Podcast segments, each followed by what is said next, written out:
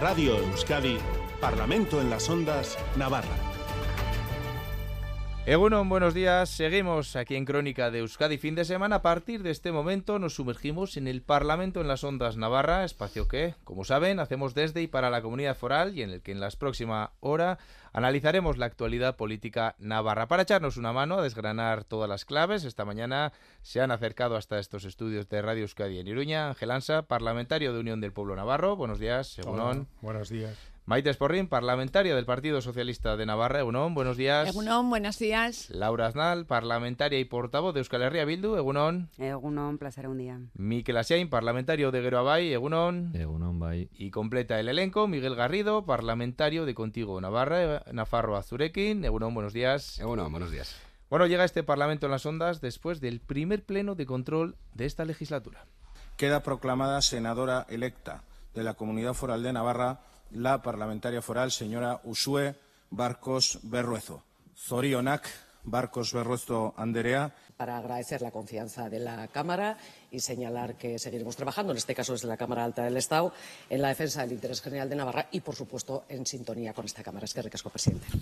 El que escuchamos es uno de los sonidos quizá más importantes de los que vimos el jueves en el Parlamento, importante por la propia designación como senadora autonómica, pero también por las consecuencias que pueda tener en la política navarra de la que Uxue Barcos, eso sí, dice que no se alejará, pero además en el hemiciclo también escuchamos hablar de listas de espera, que luego trataremos más ampliamente, de Volkswagen, educación Vamos, que temas que ya venían siendo protagonistas en los últimos cuatro años, pero no sé qué valoración hacen de lo escuchado ayer y, cómo han visto el ambiente. ¿Más, menos caldeado, Ángel?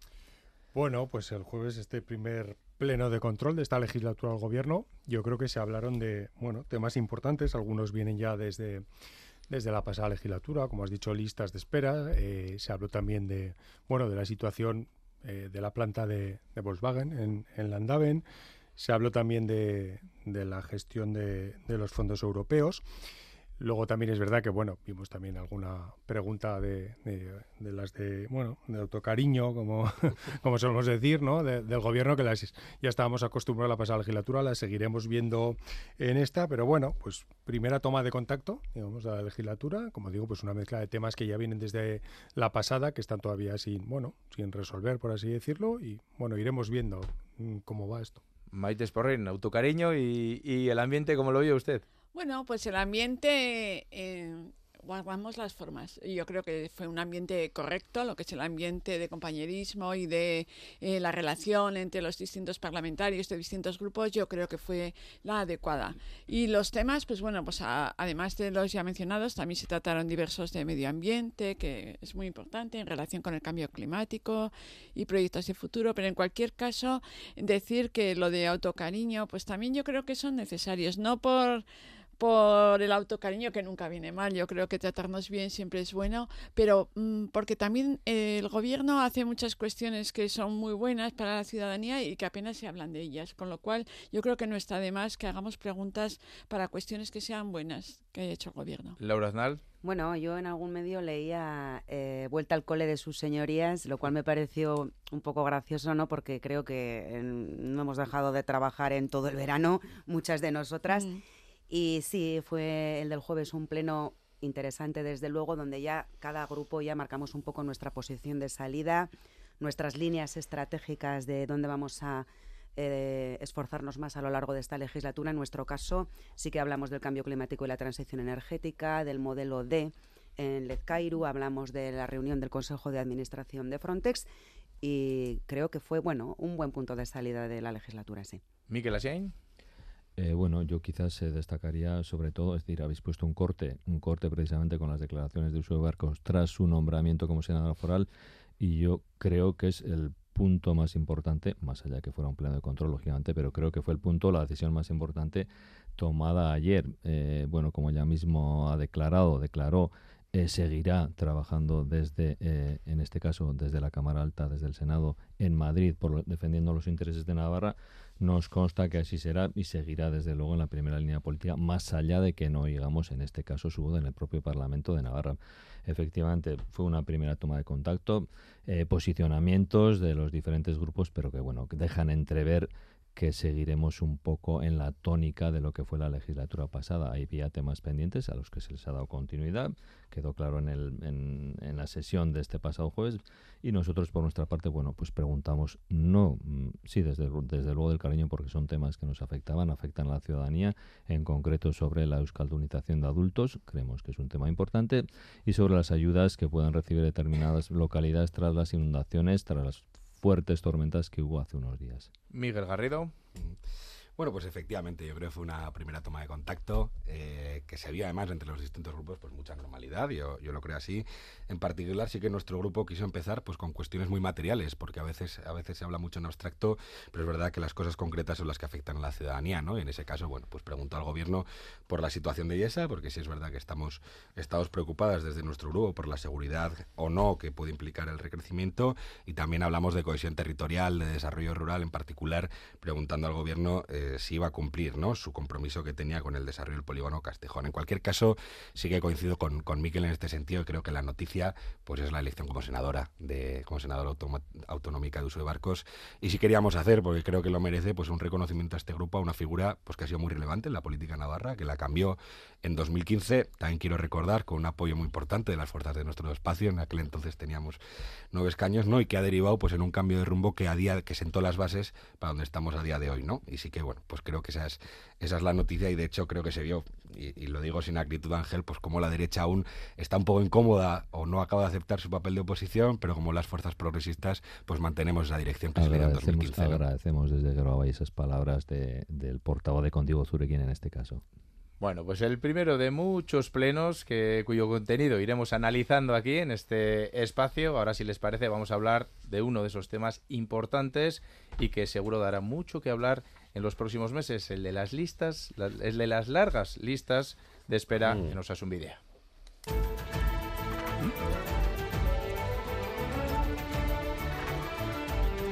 Parlamento en las Ondas Navarra, con Aitor Pérez.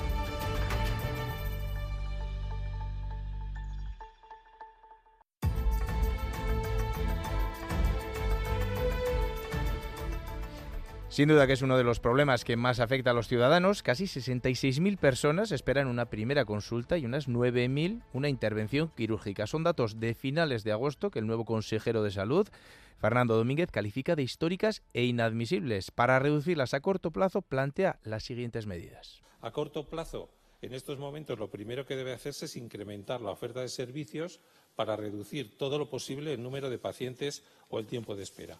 El segundo paso será la contratación de profesionales cuando exista esa posibilidad. Y solo cuando se haya comprobado que la actividad ha sido adecuada y sea imposible contratar más profesionales, se utilizará la autoconcertación con personal propio. Finalmente, cuando el sistema público así lo requiera para aliviar las listas de espera, lo primero es el paciente, se realizarán derivaciones a la sanidad privada, más a largo plazo, Domínguez apunta a la aprobación de una nueva ley de salud, algo en lo que sí parece haber consenso entre los grupos, pero vamos a empezar por el corto plazo, si les parece. Ángel Ansa, ¿confía en estas medidas propuestas por el consejero? Bueno, eh, hablando de, incomodidad, ¿no? Precisamente el tema de, la salud es algo que incomoda a, los partidos que iban gobernando los últimos ocho años, porque es evidente el deterioro enorme que ha sufrido el sistema público sanitario navarro, ha pasado de, en la valoración de los ciudadanos de ser el primero de España a ser el, séptimo, con el presupuesto más alto de la historia. Estamos hablando de una ineficiente gestión de, los recursos públicos y una atención primaria que ha quedado, bueno, hecha, hecha trizas, ¿no? Estamos también ahora con los, bueno, eh, el dato histórico más alto de las listas de espera. Es decir, hay casi 66.000 navarros esperando una primera consulta y casi 9.000 esperando eh, una intervención quirúrgica. Es decir, es una situación eh, muy preocupante, muy preocupante, se viene arrastrando, de, como digo, desde, desde hace tiempo y es obvio que hay que tomar medidas. Eh, se habla de, primeras medidas, porque así está en el presupuesto. las primeras está hablando las peonadas, las peonadas y la desviación a la privada. Esto es algo que era altísimamente criticado por los partidos que ahora gobiernan cuando UPN estaba en el gobierno. Es más, lo de las peonadas lo llaman ahora autoconcertación para tratar un poco de, disimular. Es algo que si alguien mira la hemeroteca, el último gobierno UPN, lo que decían los partidos que ahora gobiernan sobre estas medidas, pues bueno, yo creo que ya a estas alturas nada, nada nos sorprendería después de lo, de lo que hemos visto. Lo que está claro es que el gobierno debe tomar medidas cuanto antes porque la situación de la sanidad privada, como digo, hoy de la sanidad pública, perdón, de, de Navarra es muy complicada y es obligación del gobierno poner las soluciones. Maite Sporrin, PSN. Bueno, pues yo primero quiero decir que eh, lo que está complicado son las listas de espera, pero desde luego la sanidad no está mal en Navarra y de hecho la percepción de la ciudadanía, aunque ha bajado en algún punto, la percepción sigue siendo muy buena. Por tanto, eh, y el porcentaje de trabajadores, tanto médicos, enfermeras y demás, también es muy alto que trabajan con respecto en comparación con otras comunidades autónomas. Pero en cualquier caso, decir que efectivamente el número de listas de, de personas esperando en listas de espera nos parece insoportable, nos parece que hay que tomar medidas y que las ha desgranado perfectamente el consejero Domínguez. En primer lugar, intentar aumentar los servicios, utilizar sobre todo las instalaciones. Las consultas se usan en la mayoría de los casos solamente a la mañana, utilizarlas a la tarde. Para utilizarlas a la tarde necesitas más profesionales, probablemente que los que han estado a la mañana y en ocasiones todos eh, somos conscientes de la dificultad que hay para contratar más médicos y enfermeras pero en esa, en esa situación que no sea posible contratar, pues no quedará más remedio que eh, pedir voluntarios para hacer unas peonadas o llámalo como quieras. En cualquier caso, eh, eh, si todas estas medidas, que son las primeras, fallaran, pues en última instancia, pues en las cuestiones que sean más complicadas o que haya un exceso ya que no se pueda sostener, pues lógicamente habrá que tomar medidas extraordinarias y probablemente pues no quedará más remedio si es que llegamos a esa situación que con las primeras medidas no se ven resultados, pues llegar a una derivación, pero que esperemos que sea lo menor que sea imprescindible y que las otras medidas tomen resultados. Laura Aznal, ¿cómo lo ven desde Euskal Herria Bildu? Desde Euskal Herria Bildu siempre hemos dicho que es una prioridad absoluta eh, garantizar un sistema de salud universal único, basado y teniendo como eje la atención primaria. Sigue siendo, sigue siendo una de las principales preocupaciones de la ciudadanía navarra. El tema de las listas de espera están desbocadas. Y esta sí debe ser la legislatura de una nueva eh, ley foral de salud por cierto, basada en el dictamen que se aprobó en la Comisión Especial de Salud promovido por Euskal Herria Bildu. A mí me gustaría decir que llevamos tres décadas de financiar muy por debajo de lo que se merece a la sanidad. Hay un estudio de la Universidad Pública de Navarra que dice que en el año 2020 la, la inversión en sanidad fue del 6,3% del PIB y es la primera vez que se llega al 6%. La media del Estado fue del 6,9% y la media de la Unión Europea de los 27 fue del 8,1%. Son décadas las que llevamos ya infrafinanciando la sanidad y siendo muy conscientes de que no todos son recursos económicos, efectivamente. Hay que mejorar la gestión y estas medidas de choque que se adoptan ahora para reducir las listas de espera eh, basadas en horas extras y en derivaciones a la sanidad privada no dejan de ser medidas de choque, parches y medidas paliativas que no van a solucionar, no van a solucionar de raíz el problema tan grave que tiene hoy en día la sanidad navarra. Miquel Ashain. Bueno, creo que nadie de los presentes negará eh, la rotundidad de las palabras del propio consejero, empezando por el señor Ansa, el portavoz de UPN. Es decir, fue rotundo, dijo que las listas de espera eran históricas y añadió la palabra inadmisible. Es decir, que un propio consejero, en este caso de salud, hable con tanta rotundidad sobre ese tema, creo que es más que elocuente. ¿no?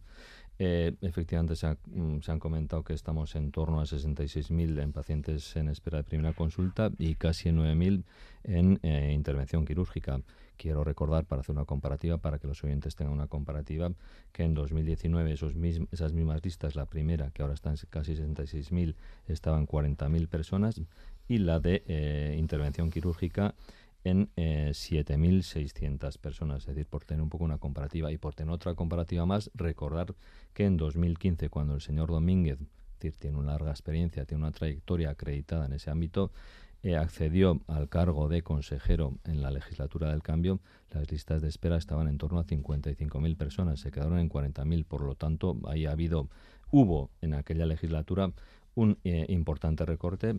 Esperemos que aquella experiencia que adquirió sirva para que en esta mm, bueno, pues logremos, logremos rebajar a las cifras que teníamos aquellas listas de espera. Él anunció algunas medidas que hemos escuchado en el corte y también hemos oído hablar de la ley foral de salud. Una ley foral de salud cuya, cuyo borrador estaba ya preparado en 2019, ah, previa a las elecciones de 2019.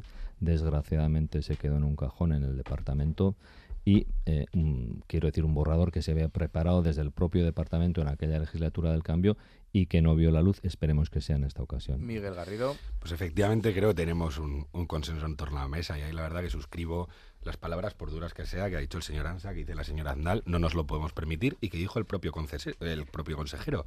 Es verdad, y fue taxativo, es inadmisible, ¿no? En relación a las medidas a corto plazo, pues de nuevo coincido con la señora Aznal, hay que realizarlas sí. Nuestro grupo es un gran defensor de la salud pública, como, como los oyentes saben. Em, y no nos podemos permitir que necesitemos el auxilio de la privada para dar el derecho a la salud que tienen las personas en esta comunidad. Pero es verdad que la situación es inaceptable. Por lo tanto, entendemos que puede haber medidas a corto plazo que tengan que ver con las peonadas, incluso, bueno, pues con ciertas derivaciones. A corto plazo, insisto, pero lo importante aquí es a medio plazo, que no a largo, que es la ley foral de salud. Esto tiene que dar una respuesta. Y hay un tema de financiación, pero también hay un tema de gestión, de trazabilidad de listas de espera y de muchas medidas que se pueden poner encima de la mesa, pues para la que la salud vuelva a ser la joya de la corona de los servicios públicos de Navarra, que es a lo que aspiramos todas. Sí, quería, perdón, quería, quería añadir, es decir, respecto de las medidas que el propio consejero anunció, decir, él habló de una situación histórica extraordinaria y que por tanto requería de medidas extraordinarias. Es decir, no es que se vayan a generalizar ni las horas extras, ni las peonadas, ni la derivación hacia los centros privados. Es decir, él lo anunció, lo dijo muy claro además, muy rotundamente también, es decir, una situación histórica extraordinaria que requiere de medidas urgentes y extraordinarias. Y de ahí esas que apuntó. Lógicamente, todo eso irá a menos en cuanto esas listas de esperas lleguen a unos, mm, digamos, ratios mm, admisibles, eh, en fin, normales, habituales en lo que ha sido, digamos, el sistema de salud eh, en esta comunidad.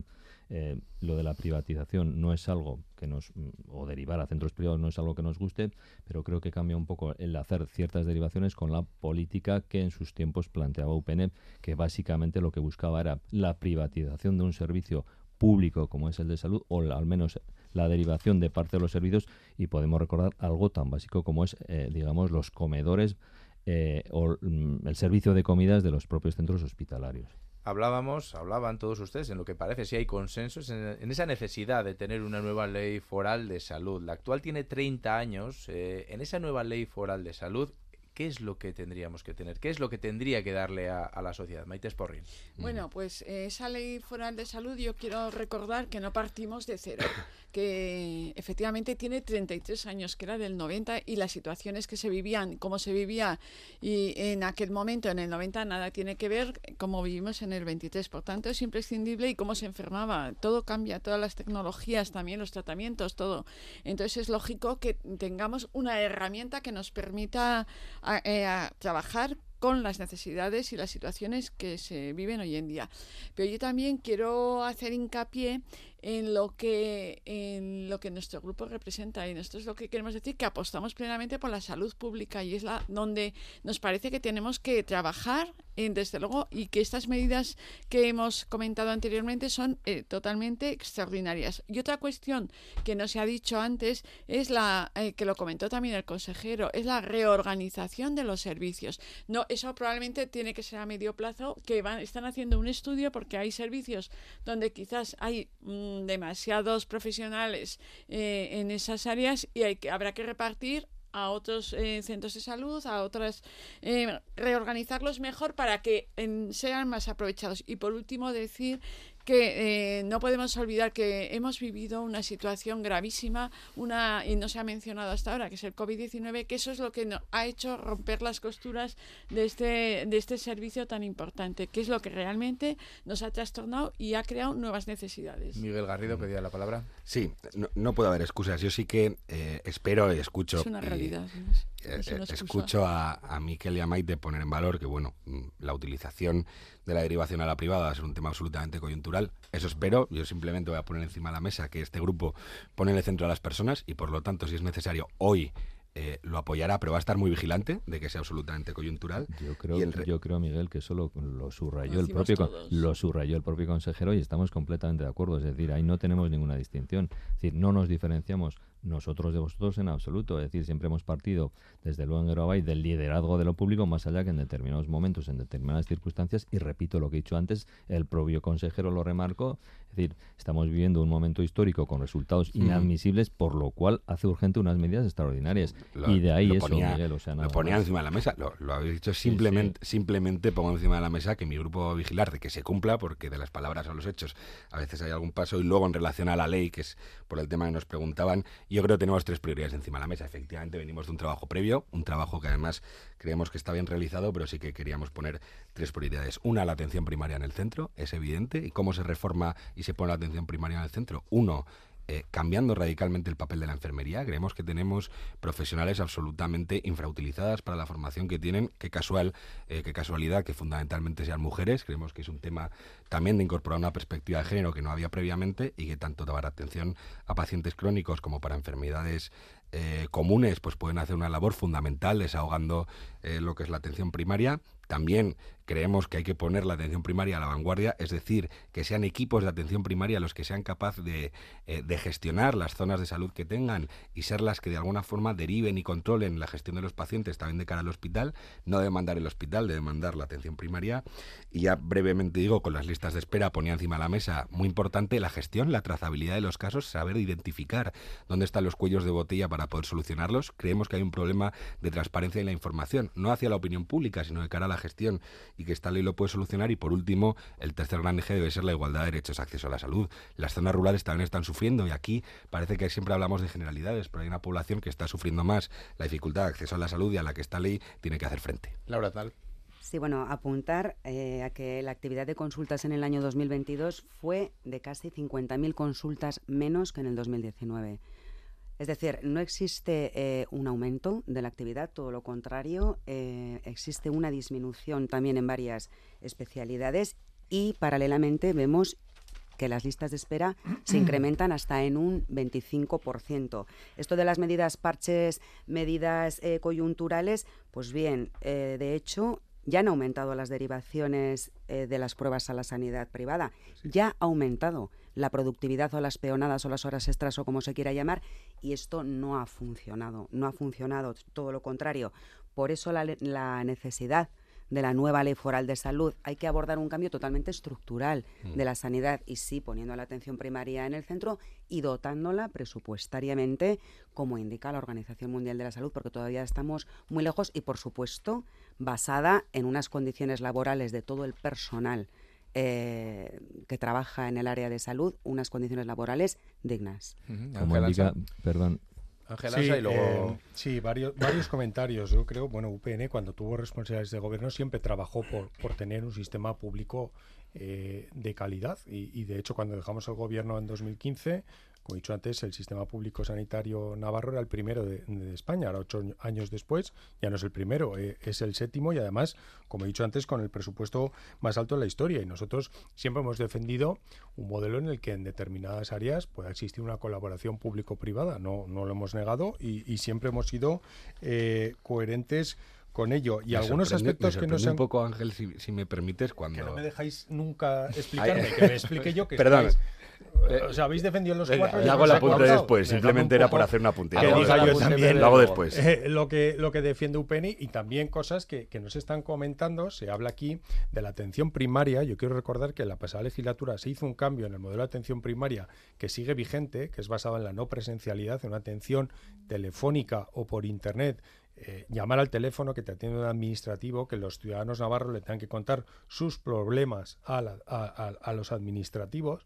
Eso es algo que la gente, la ciudadanía navarra, está harto de eso. Nos ha puesto eh, aquí encima de la mesa el tema de la no presencialidad. Quiero recordar que en Navarra, cuando la última convocatoria Plazas MIR para médicos de familia no se ha cubierto, es decir, los médicos eh, en Navarra no quieren trabajar en atención primaria porque hay una serie de problemas que, hay que resolver.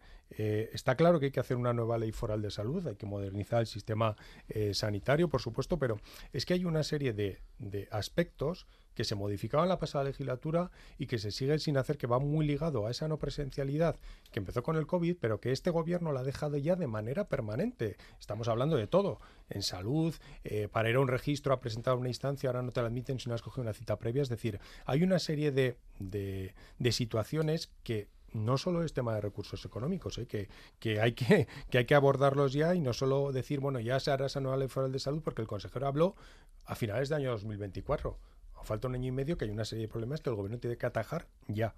muy brevemente, eh, Miquel Asiain y luego... Varios apuntes porque deduzco de las palabras de algunos de los intervinientes que ni siquiera están dando o van a dar un margen mínimo al nuevo consejero de salud cuando acaba de llegar, acaba de aterrizar y lógicamente requiere de un tiempo y él mismo habló también de, de ciertas necesidades. Primero, él habló en su intervención del pasado jueves de evaluar la actividad y, y eficacia de los recursos. Eso es el primer paso.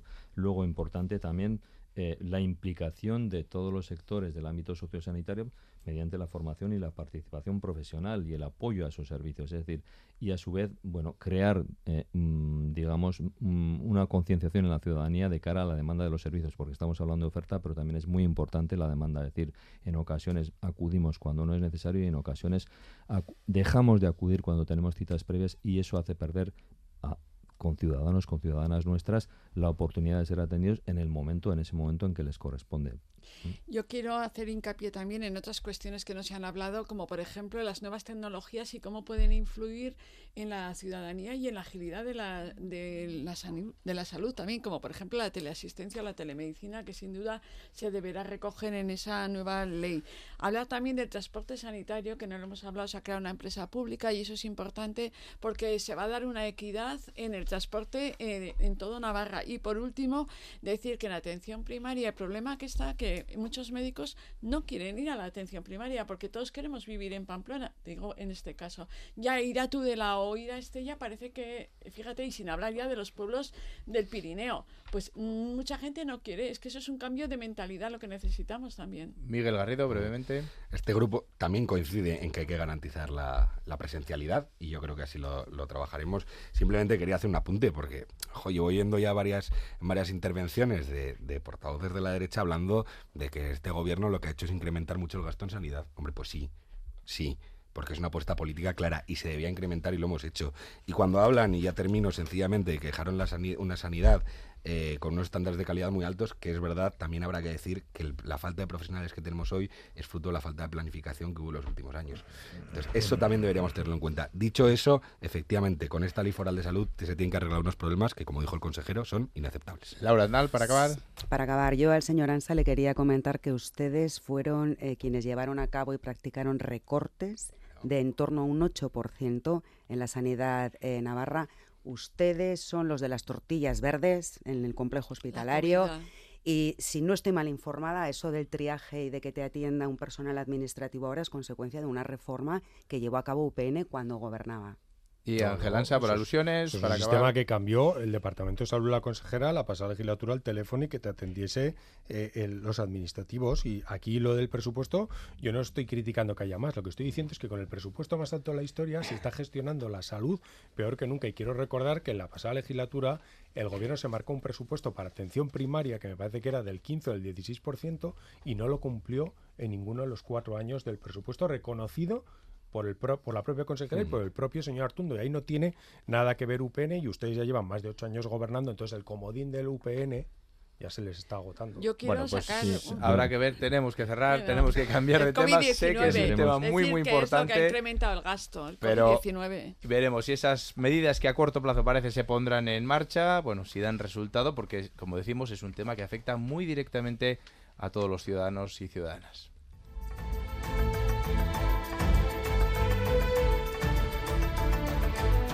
Cambiamos de asunto y vamos a hablar de ese informe de la Cámara de Comptos en el que se ha puesto la lupa sobre las subvenciones nominativas. Son esas ayudas directas que en los presupuestos van dirigidas en la mayoría de las ocasiones a ayuntamientos u ONGs concretas sin concurrencia. El informe las califica de legales, pero recuerda que debería ser algo excepcional y no lo son, según los datos que aporta Comptos, ya que en los últimos cuatro años, en los presupuestos de Navarra, la cuantía de este tipo de subvenciones ha pasado de 30 millones en 2019 a 41 en 2022.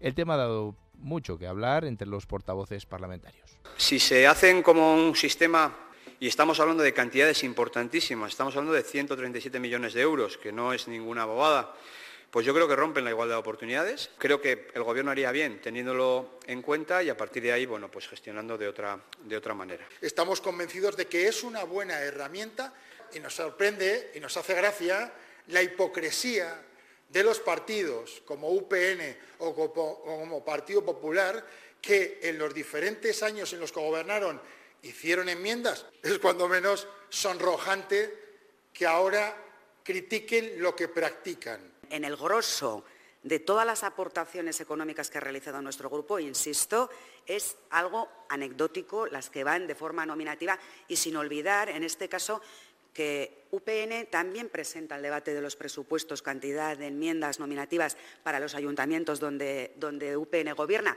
Lo que pasa es que son enmiendas que en el debate no prosperan. Creo, y comparto, comparto con Comptos, ojalá pueda ser estos presupuestos y si no en los siguientes, que tenemos que buscar una solución en la que todos los grupos parlamentarios incurrimos en más, en más de una ocasión. No es ilegal, es cierto, pero la recomendación es compartida. Tienen por costumbre otorgar a dedo ciertas eh, subvenciones de manera, como digo, directa a los socios, amigos de los partidos que sustentan eh, el Gobierno. Por lo tanto, creo que es un golpe a la actuación habitual del Parlamento. Y nuestra coalición sí que se compromete a hacer una, reflexión para ver si de alguna manera se puede seguir las, las recomendaciones que hace el informe de Comentos, pero insistiendo y recalcando esa legalidad.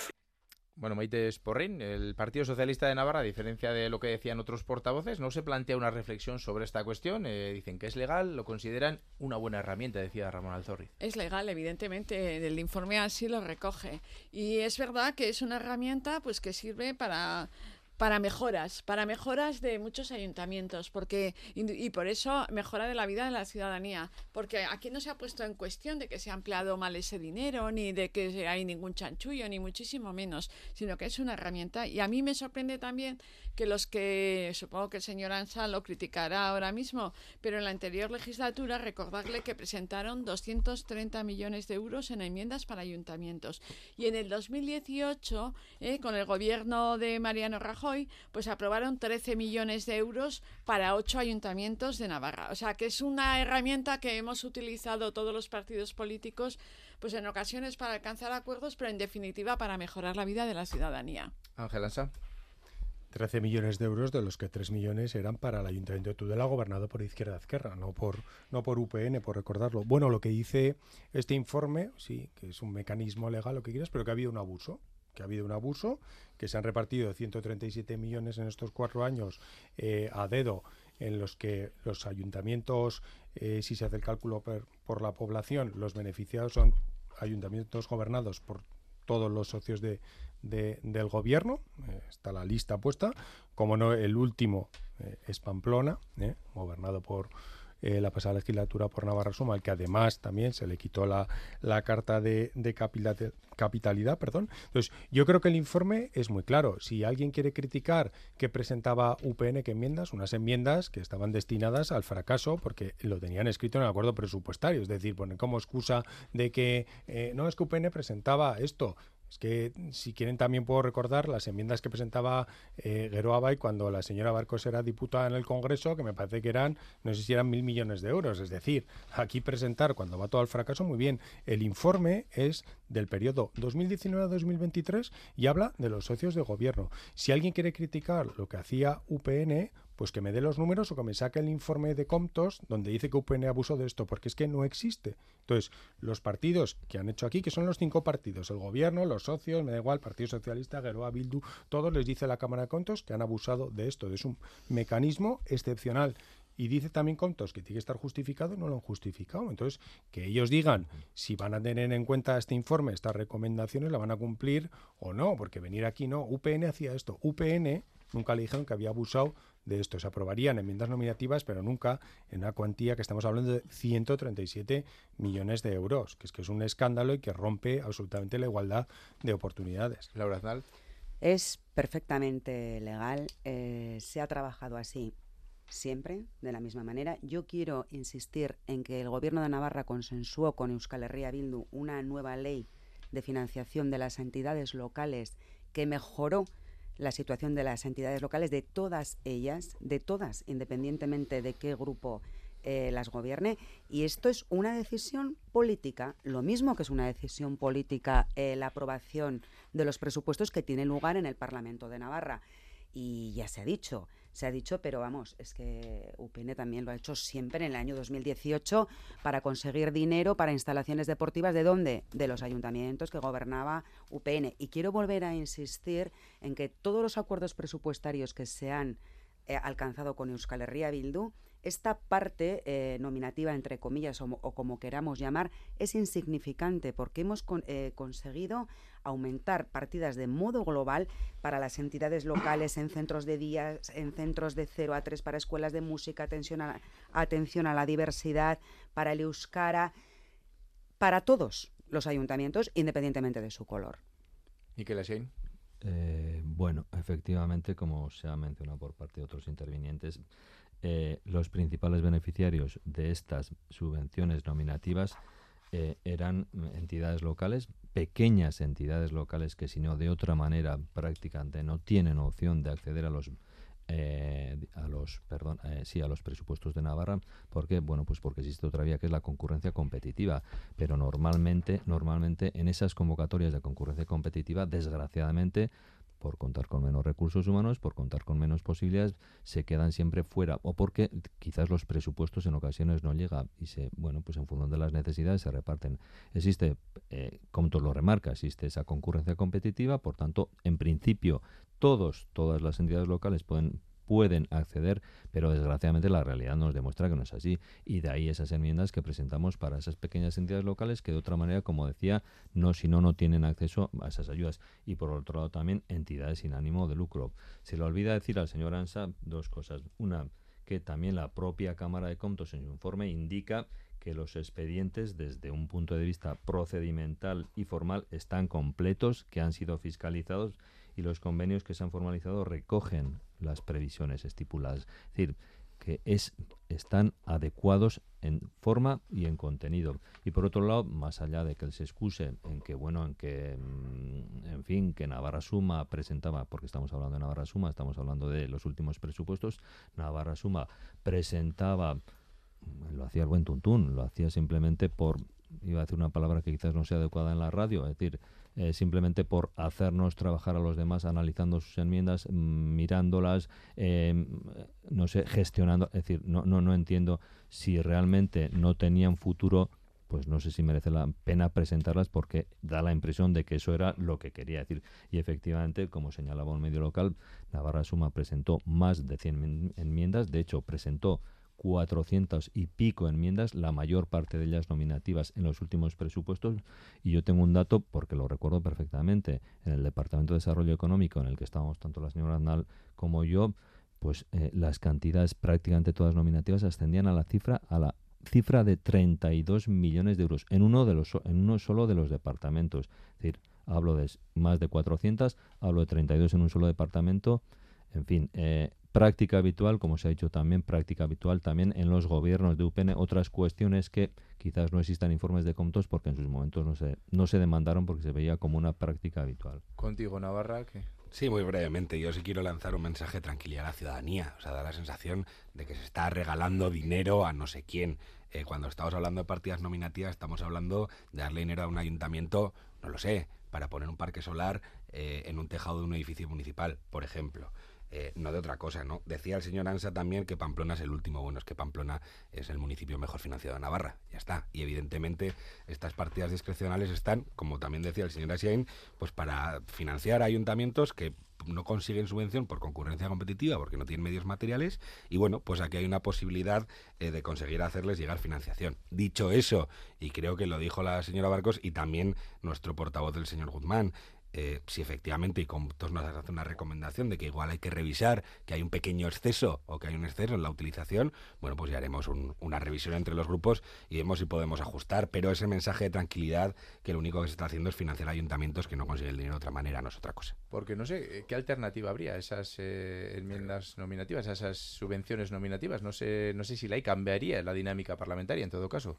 Bueno, aquí se está hablando dice el señor Asiel, los expedientes están completos, hombre, solo faltaba que los expedientes saliesen que, es que, que, están parecía, mal. eh, Aquí no, nadie- Ángel, Ángel, parecía que tú lo cuestionabas, No, es decir, parecía que se estaba no incumpliendo, se estaba incumpliendo normativa, tal y como ha dicho Miguel, vamos a tranquilizar a la ciudadanía porque parece que, es decir, os vamos- lanzáis, vamos os lanzáis a la piscina de los medios de comunicación, vale, el informe No, de yo no me he Contos, tirado, que el informe informe de Contos no lo ha hecho UPN. no, no, el informe El de Contos informe es Contos no crítico. hecho UPN. Nosotros siempre hemos respetado los informes de Contos, cosa que UPN no ha hecho en función de los intereses, Vamos a ver. en función, en función de las consecuencias que se derivaban de determinados informes. Bueno, y pues podríamos hablar de otros informes de si Contos, como caso- cuando si hacéis caso a este informe, que es que Como de los que habéis hablado de los partidos de todos. Vamos a dejar que al sí, señor Ansa. que- que- y sí, que también el de la Ulzama lo llevaron a ver porque creen que había un delito y no quedó nada, todo archivado. Bien, ya pero está. hubo un informe, Que, que es que eh, a ninguno de los que estáis aquí, ninguno de los que estáis aquí, habéis empleado la palabra que dice Comptos, que es abuso de este mecanismo sin justificar. Bueno, Ese exceso, es- Ángel. ese- bueno, Eh. habla de abuso. Es decir, aquí queremos de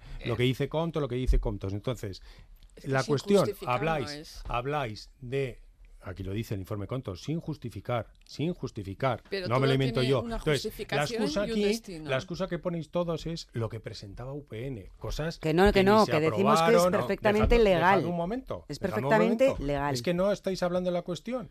Que sí, que se, está- que se dice que es legal, que es ha habido un abuso de este mecanismo sin justificar. Hace unas recomendaciones comptos. Entre ellas dice la equidad, que se financie, que se incremente la dotación del plan de inversiones locales. Esa es la alternativa que propone Comptos. Y a los que estáis aquí, que aquí está el porcentaje, 28% eran enmiendas del Partido Socialista, 28 que Abay, y Bildu tiene suyas 13 y con los demás grupos 13, 26%. Que aquí parece que Bildu quiere echar balones fuera de que con ellos no va la cuestión. Entonces, Comptos está proponiendo unas recomendaciones y unas alternativas. Yo no he escuchado a ninguno de los partidos que está gobernando, que tiene responsabilidades, si van a hacer caso de este informe o se va a quedar Pues todo no esto igual. Eso es lo que estoy no diciendo. Y el balón fuera es siempre. No, es que UPN presentaba enmiendas de 200, de no sé qué. que decíais lo que mismo. no se aprobaba no bien, Bildu, a UPN, a. UPN no ha habido ningún informe de Comptos que le diga que esto abusaba. Pues y si porque queréis no que saquemos los números, UPN nunca en una legislatura dio Porque no lo han 137 millones de euros a ayuntamientos, sean de su color o de otro color. No hay ninguna legislatura con 137 millones de euros en las enmiendas nominativas de los presupuestos en ninguna legislatura Vamos de con- UPN y con el apoyo del Partido Socialista, que no gobernábamos solos. Con Eh, Laura Aznar. Bildu lo que no hace es echar balones fuera, Bildu lo que hace es acordar con el gobierno un sistema de financiación de las entidades locales mucho más justo y equitativo, en favor sobre todo de las más pequeñas. Y yo quiero insistir, es una decisión política perfectamente legal. Lo que escuece es que es fruto de un acuerdo entre las fuerzas progresistas del Parlamento de Navarra, en ese acuerdo en el cual ustedes quedan totalmente al margen y fuera, y por eso no prospera absolutamente ninguna de sus enmiendas nominativas para sus ayuntamientos que ustedes llevan al debate presupuestario. Venga, muy brevemente, Miquel Lo ha, apuntado, lo ha apuntado Miguel, es decir, analizaremos posibles vías, y lo decía nuestra portavoz, eh, la señora Barcos, es decir, siempre, siempre hay que seguir eh, las recomendaciones de Comptos. Pero ya que estábamos hablando del informe, el informe también dice que consta el cumplimiento de las exigencias, y estoy leyendo textualmente, de transparencia e información pública. Y añade que la, mm, que la, que la Cámara no cuestiona en absoluto la legalidad, del legalidad. régimen. Es decir, eh, más allá de que efectivamente deba ser excepcional. ¿eh? Bueno, pues habrá que ver si se puede o no habilitar alguna alternativa. Por el momento, para estos presupuestos que ya llaman a la puerta, los de este próximo año, no parece que vaya a haber muchos cambios. Bueno, lo veremos. En Radio Euskadi, Parlamento en las Ondas, Navarra. Venga, antes de acabar, eh, sí que queremos comentar el que podríamos denominar ¿no? el tema estrella de, de esta semana en el Congreso de los Diputados. Hablamos de la aprobación del nuevo reglamento que autoriza el uso del euskera, el catalán y el gallego en la Cámara. Bel pozueta naiz, alsazuarra, nafarra, eta euskalduna. Gaur hemen, Madrilen, euskaraz mintzo naiz.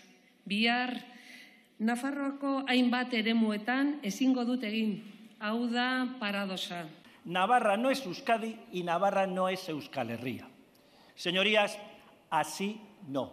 ¿Qué daño se le hace a las lenguas con esta utilización política, fundamentalmente por parte de los partidos independentistas? Son las voces eh, de los parlamentarios navarros, Belpozueta, que subrayaba que si bien ahora en el Congreso puede hablar en euskera, se lamentaba que en alguno de los lugares en, Navarra no lo podía hacer, y Alberto Catalán, que representa a Unión del Pueblo Navarro, que junto a PP y Vox votaron en contra de este reglamento. ¿Cómo han visto este debate? No sé cómo lo han visto ustedes desde el Parlamento Foral. Aquí sí están habituados a, coger los pinganillos. En Madrid hemos visto quien ha dicho que no, que no lo cogerá. Eh, bueno, no sé cómo, cómo lo han visto desde aquí, Laura Aznal. En cualquier caso, eh, bueno, nos parece una muy buena noticia la cuestión de la cooficialidad de las lenguas en el Congreso. Es un paso, es un paso importante. No deja de ser simbólico, pero efectivamente es importante y sí que pone de relieve la realidad plurinacional del Estado y la condición de nación de Euskal Herria también. Es cierto que la plurinacionalidad no puede ser entendida solo como, como algo simbólico. Eh, es cierto que son necesarias medidas efectivas que protejan, impulsen al euskera y es cierto que es muy triste la situación que vivimos aquí en Navarra con la zonificación lingüística que lo único que hace es perpetuar la condición de ciudadanos y ciudadanas de primera y de segunda eh, en torno a la lengua del euskera. Zonificación que es tiempo ya y hora de superar definitivamente para garantizar todos los derechos lingüísticos a todas las navarras y navarros independientemente de la zona de Navarra en la que vivan, porque los derechos no se deben eh, zonificar y en este sentido Euskal Herria Bildu, eh, bueno, mm, lo tiene como un reto también para esta legislatura seguir avanzando en, esta, en estos términos. Ángel Ansa.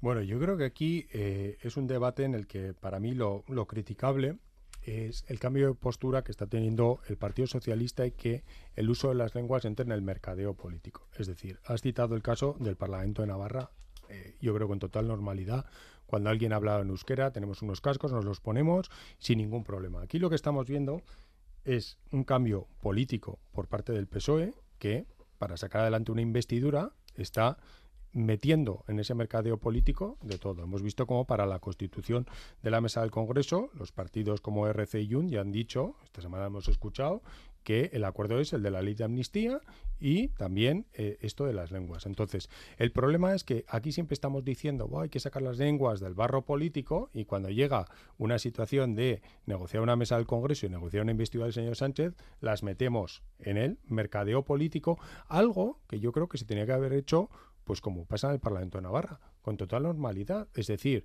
yo obviamente no comparto ninguno de los planteamientos que hace Euskal Herria Bildu. Yo creo que está claro nuestra postura. Euskal Herria no existe, Navarra no pertenece a esa Euskal Herria y creemos que la zonificación que marca la ley de euskera responde perfectamente. Aquí no hay nadie en Navarra que tenga ni cercenado sus derechos, que no pueda hablar en euskera, etcétera, etcétera. Yo ese discurso no lo comparto. Pero creo que algo que se podía haber hecho con la normalidad en otro momento, porque también eh, aquí hemos visto cómo se ha empezado a aplicar. Eh, antes de votarse esa modificación del reglamento, resulta que la mesa ya había decidido que se podía hacer. O sea, es algo inaudito que se ponga en práctica algo que todavía no se ha votado. Eso, eso también hay que decirlo. Entonces, ¿cuál es lo criticable a mí eh, en esta situación? El mercadeo político, meter a las lenguas en el mercadeo político y sobre todo el cambio de postura del Partido Socialista que de unos meses, unos meses se oponía a esto, votó en contra y de repente, como está en juego la investidura del señor Sánchez, pues vamos a ver eh, todo lo que mete en el mercadeo político y hasta dónde llega para que Sánchez sea presidente no Maite Sporrin. Bueno, pues eso tendrá que demostrarlo, que esto eh, forma parte de esos acuerdos. Es evidente que España es plural y con esta medida que se ha dado en los días pasados, desde luego hemos dado un paso importante en el reconocimiento de esa pluralidad lingüística. Sin más, a nosotros no nos llama la atención porque efectivamente llevamos ya tantos años poniendo el pinganillo a los que no hablamos euskera que no le vemos ninguna importancia, pero que en cualquier caso no se puede negar la realidad. Yo creo que eso ahora mismo llama la atención, pero dentro de muy poco tiempo se vivirá con normalidad. En cualquier caso, decir que eso no significa, como quiere aquí eh, dar a entender el señor Ansa, ningún cambio institucional de Navarra, ni del País Vasco, ni de ninguna otra comunidad autónoma, sino que es adecuarnos a la realidad. Y lo que es triste, pues es que UPN lo vote en contra, que el PP eh, lo vote en contra y Vox, por supuesto, también también. Y desde luego es que hemos visto al señor Samper que el primer día se soltó la melena, porque él también lo vive con normalidad, hablando en euskera. Y vamos, le echaron una bronca al pobre que estaba ya disminuido. Le llamaron al Y al día siguiente solamente se atrevió a decir Egunón. O sea, que la verdad que yo creo que estas situaciones hay que vivirlas con normalidad y acorde con la pluralidad que tiene el país y ya está. Miguel Asiain. Eh, bueno, yo quería aclarar del señor Ansa, no sé si lo ha dicho por desconocimiento, se lo, se lo, se lo anticipo, es decir, se lo, se lo pongo ahora en, eh, digamos, sobre la mesa. Eh, Euskal Herria sí que existe, existe, existía ya en el siglo XVI, en los primeros textos literarios escritos en euskera, y se refiere a una realidad que es la tierra del euskera, la tierra donde se habla el euskera, es decir, no es un invento, no es un invento, vale, no es un, no es un invento, no es un invento de la izquierda berchala ni del nacionalismo vasco, sino que, proviene, sino que, proviene, sino que proviene, sino que proviene, repito, ya, eh, es decir, es un término muy concreto, cultural, Luego cada uno ha hecho las interpretaciones. de la Unión Política Navarra Luego cada uno, cada uno, cada uno, cada uno ha hecho las interpretaciones políticas que le ha dado la gana. Y cuando habláis y, ahí podemos y ahí podemos englobar y ahí podemos Ángel y ahí podemos englobar a todos los grupos que tú quieras y desde diferentes perspectivas.